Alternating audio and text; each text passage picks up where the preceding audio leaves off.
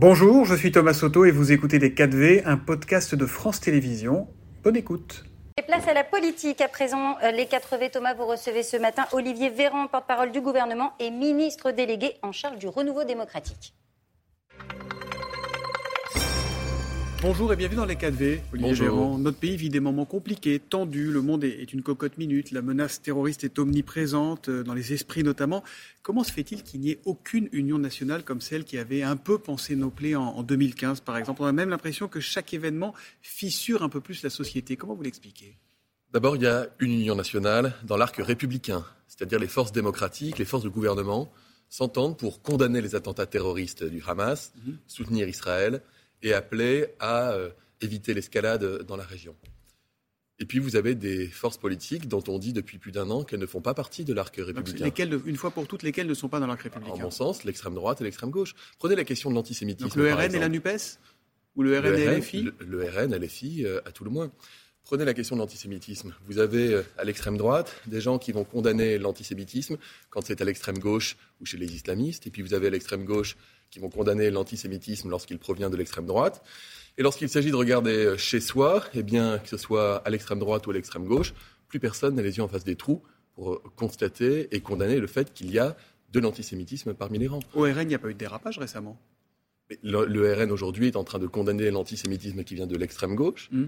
Et qui vient des islamistes. Mais je vous le redis, le, le RN fait comme s'il n'y avait pas d'histoire d'antisémitisme ou même de présent antisémite dans les rangs du RN ou parmi les soutiens du RN. Prenez le GUD, par exemple, qui est ce mouvement étudiant, qui, était, qui est un, mouvement qui se fait connaître notamment sur des positions très très dures vis-à-vis vis des Juifs. Avec lequel Marine Le Pen a pris ses distances à plusieurs reprises. Pas ses distances, ça reste un des, piliers fondateurs du mouvement et beaucoup de membres, y compris à l'Assemblée nationale dans le groupe RN, proviennent des rangs du GUD. La présidente de l'Assemblée nationale... C'est mieux de dire les choses d'un côté et de l'autre parce que moi je ne veux pas que euh, dans cette séquence on ait le sentiment qu'il y aurait une extrême gauche totalement irresponsable, ce qu'elle l'est, et une extrême droite qui serait à la hauteur des événements. Non, l'extrême droite, une fois de plus, se tait dans la période, condamne la partie extrême adverse et essaye d'engranger des points par son silence. Mais en réalité, il ne faut pas euh, oublier et démasquer ce qu'est l'extrême droite française. La présidente de l'Assemblée nationale, Yael Braun-Pivet, s'est rendue en Israël ce week-end. C'est une faute politique majeure, a dit le coordinateur de la France insoumise, Manuel Bompard. Hmm. Et regardez le tweet qu'a publié Jean-Luc Mélenchon. Voici la France. Il montrait la manifestation euh, pro-palestinienne hier à Paris.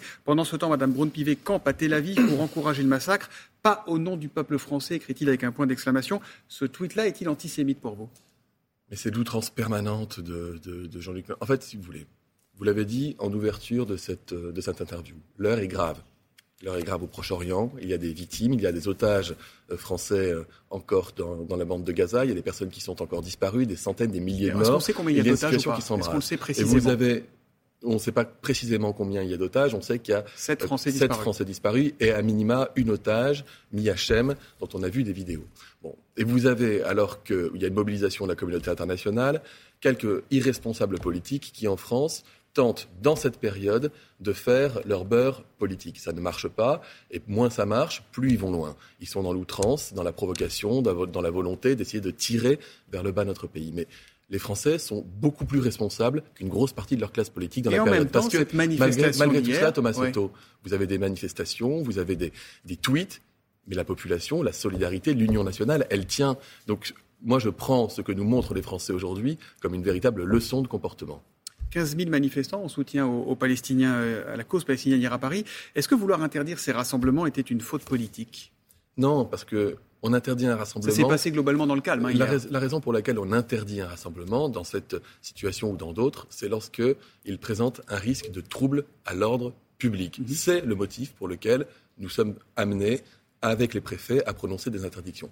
Après, dans la manifestation, vous avez des gens qui sont de tous les combats de gauche et qui euh, ne ratent jamais une manifestation. Vous avez des barbus aussi qui sont présents dans ces manifs et vous avez même des, des choses un peu plus étonnantes. Vous voyez des drapeaux euh, LGBT euh, semblant manifester à côté des gens qui soutiennent le Hamas, alors qu'on ne peut pas dire que le Hamas et de manière générale cette partie vous a gêné, cette du monde au Proche-Orient soutiennent la cause LGBT. Pardon? Elle vous a gêné cette manif hier ou pas à République? Mais encore une fois, les, choses se sont déroulées. Il n'y a pas eu de troubles manifestes à l'ordre public. Il n'y a pas eu de, de scène de débordement. Donc euh, moi, c'est le critère que je regarde. Je, ne serai jamais allé dans cette manifestation et, et je souhaiterais que ceux qui manifestent, s'ils le font pour des raisons humanistes, soient aussi capables d'être présents auprès de la communauté juive, comme je l'étais euh, il y a 15 jours, pour le rassemblement, pour dire non aux attentats terroristes. Est-ce que c'est pas, vous par pas le mot d'ordre qu'on entendait.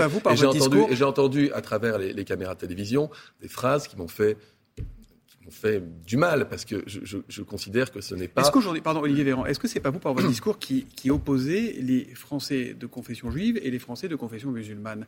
Est-ce qu'il ne faudrait pas qu'il y ait des représentants politiques dans la plupart des manifestations euh, en soutenant tout le monde?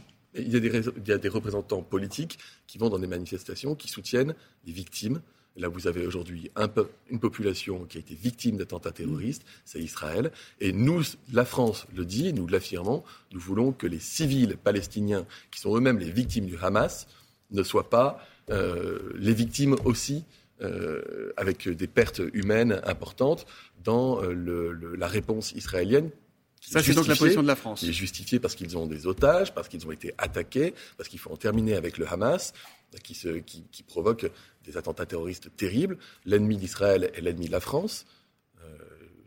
En Palestine, on l'appelle le Hamas, mais quand c'était en Syrie, on l'appelle Daesh. On peut l'appeler le, djihad islamiste. On peut l'appeler Boko Haram. Mhm. On peut l'appeler euh, le, pouvoir taliban euh, lorsqu'il commet ses exactions. Donc cet, cet, ennemi radicalisé islamiste qui peut frapper n'importe où dans le monde, il se trouve qu'il a frappé un pays ami, Israël.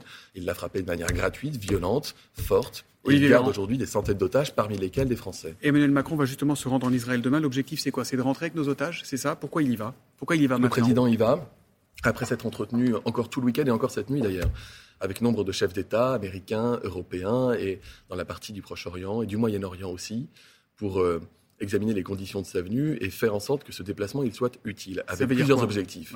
D'abord, vous l'avez dit, nos otages, euh, mais aussi les familles 30 familles françaises qui ont perdu euh, un proche. Je rappelle qu'il n'y avait jamais eu autant de morts français dans un attentat depuis Nice. Donc il va aussi à la rencontre de ces familles. Ensuite, la voix de la France, la voix diplomatique française porte dans cette région, notamment auprès du Liban, mais aussi auprès de l'Égypte, de manière à éviter l'escalade. C'est un, voyage en Israël ou c'est une tournée qui fait Il verra d'autres pays, d'autres dirigeants? Je, ne peux pas vous donner la réponse euh, précise à cette question. C'est l'Élysée qui sera amené à communiquer et le président de la République lui-même. Mais il est, important qu'il puisse y aller. Les conditions sont réunies. Il, il rencontrera l'autorité palestinienne. Il est attendu là-bas d'ailleurs. Le, Premier ministre israélien s'est félicité de, de sa venue. Il va pouvoir mener des entretiens fondamentaux, encore une fois, à la fois pour la région, pour nos ressortissants français, pour les familles des victimes. Et il rencontrera l'autorité palestinienne Il rencontrera Mahmoud Abbas Je ne peux pas vous répondre à cette question. Mais aussi pour le peuple palestinien, de manière à maintenir et amplifier, lorsque c'est nécessaire, les corridors humanitaires pour venir en aide aux civils. Hier soir, le ministre de l'Éducation nationale, Gabriel Attal, a annoncé que 183 élèves ne feront pas leur rentrée le 6 novembre prochain euh, parce qu'ils n'ont pas respecté le, moment de recueillement et d'hommage au professeur Dominique Bernard euh, assassiné à Arras. Est-ce que les sortir de l'école, c'est vraiment la solution? En tout cas, les garder à l'école n'est pas la solution. Hmm. Euh, les garder. Alors d'abord, il y aura des conseils de Ça sera pas pire s'ils sont euh, dans la rue ou s'ils sont radicalisés, qui sont laissés dans leur environnement et dans leur milieu? En fait, il y a deux situations. Il y a les élèves qui ont perturbé de manière grave la minute de silence, qui sont exclus en attente d'un conseil de discipline qui devra statuer. Et vous avez par ailleurs des élèves, qu'ils aient ou non perturbé la minute de silence, quelques dizaines, plusieurs dizaines d'élèves, qui sont considérés comme radicalisés, potentiellement dangereux, identifiés par la communauté éducative, et dont on se dit qui n'ont pas vocation à rester au contact des enfants dans les établissements scolaires parce que c'est dangereux. Mais ils iront où? Eh bien, c'est ce qui va être, c'est ce qui est en train d'être discuté. Le ministre de l'Éducation l'a dit lui-même hier, en lien avec le ministre de l'Intérieur, pour trouver des solutions. Nous disons et nous affirmons que la place de ces élèves n'est pas au contact des autres élèves parce qu'ils sont dangereux. Donc on nous avons pas, vu, nous avons vu ce que cela peut donner à lorsque un élève qui est jugé dangereux, comme l'a dit Gabriel Attal, le Tchétchène qui a commis cet attentat terrible à Arras, avait été identifié depuis la mort de Samuel Paty par ses enseignants mhm. comme étant potentiellement cette bombe humaine qui pouvait commettre un attentat. Cette situation dont on parle depuis euh, une dizaine de minutes a des conséquences en France avec une psychose terroriste et une tension forte dans la société. La parole se libère, y compris la parole du ministre de l'Intérieur Gérald Darmanin qui a parlé sans mesure de Karine Benzema. Quand le ministre de l'Intérieur en vient à être d'accord avec Éric Zemmour, c'est Zemmour qui s'apaise ou c'est Darmanin qui se radicalise? Vous faites des associations d'idées, pardon, qui n'ont pas lieu d'être. Bah, ils ont fait à peu près les mêmes propos. Bah, vous pouvez porter un jugement sur une personne sans en partager ni l'analyse, ni, euh, ni les idées de départ. Euh, on peut même être d'accord avec euh, sur la nature d'un match de foot, par exemple. Mm. Non, il ne faut pas tout confondre. Euh, Mais vous, saviez, vous, que, vous saviez, vous, que Karim Benzema était, qu'il était notoire, qu'il était en lien avec les frères musulmans? Je ne me prononce pas sur. Je n'ai pas les éléments auxquels fait allusion le, le ministre de l'Intérieur. Par contre, deux analyses que cette histoire m'évoque, mais je, je, je m'extériorise par rapport au cas Benzema dont je ne connais pas l'histoire. Mais de manière générale, quand vous avez une forte notoriété... C'est assez commode, vous êtes tous dans la solidarité gouvernementale, mais quand on vous pose la question les uns les autres, j'ai regardé ce week-end, c'est... Je sais pas, moi, je sais pas. Thomas vous Soto, je, suis porte-parole du gouvernement. Bah, je ne suis pas porte-parole des ministres individuellement. Ah bah, Donc il y a une cohésion gouvernementale. Et la cohésion gouvernementale, c'est de vous dire, de manière générale, quand on a une forte notoriété, on a une part de responsabilité. Il est donc important, à minima, d'équilibrer sa prise de parole. Et deux, il existe du prosélytisme de différentes formes et de différentes manières dans notre pays. Si le prosélytisme religieux n'est pas interdit, est-ce que pour autant c'est bien mon avis personnel, non, à moins que ce soit du prosélytisme pour la laïcité, ce que je fais moi avec envie parce que je suis un laïc convaincu. Dernière question rapidement, on en parle avec notre expert de 7h15. Le budget de la sécurité sociale sera examiné à partir de demain à l'Assemblée. Bon, déjà sur la forme, ça sera un 49-3 probablement? Je ne peux pas vous répondre parce que le débat n'a pas commencé, mais euh, il, euh, nous avons pu constater avec l'examen du budget qu'il était toujours impossible de déclarer une majorité mmh. avec des députés de l'opposition qui ne souhaitent pas voter le, les budgets. Donc Mais le débat, va commencer, le débat va commencer. Donc, ça sera un 49-3. On verra. Thomas Soto, si je vous disais qu'il y a un 49-3, ça sert à rien que les députés arrivent dans l'hémicycle. Or, ils vont y arriver et c'est important qu'ils y aillent parce qu'on a besoin que le débat arrive. Et si on arrive à convaincre les oppositions qu'il faut qu'elles nous rejoignent, on en sera très content. Sur le fond, la Sécu n'est pas en forme avec un déficit attendu à 11 milliards d'euros l'an prochain contre 8 milliards 8, euh, trou qui devrait doubler d'ici 2027. Est-ce que vous nous confirmez ce matin que la hausse de la franchise sur les médicaments, qui devait passer de 50 centimes à 1 euro par boîte, est abandonnée? Alors je ne vous confirme ni l'infirme, d'autant que ce n'est pas une mesure législative qui relève du PLFSS, mais qui peut être prise par décret en dehors du cadre de la loi. Donc euh, je laisserai les ministres concernés communiquer euh, officiellement sur la question. Bon, ça va faire un trou de 800 millions dans les caisses quand même, tout ça. Il va falloir. Vous savez, la sécurité sociale, un, on y tient. Deux, on avait commencé à bien résorber le trou de la Sécu, on remboursait même notre dette sociale. C'est passé un truc de notre pays qui aurait échappé à personne la pandémie du Covid. Et la Sécu, elle a payé le chômage partiel, elle a payé les dépenses de tests, de médicaments, de vaccins, elle a payé les hospitalisations. Et donc, on va rembourser notre dette sociale pour qu'elle soit forte.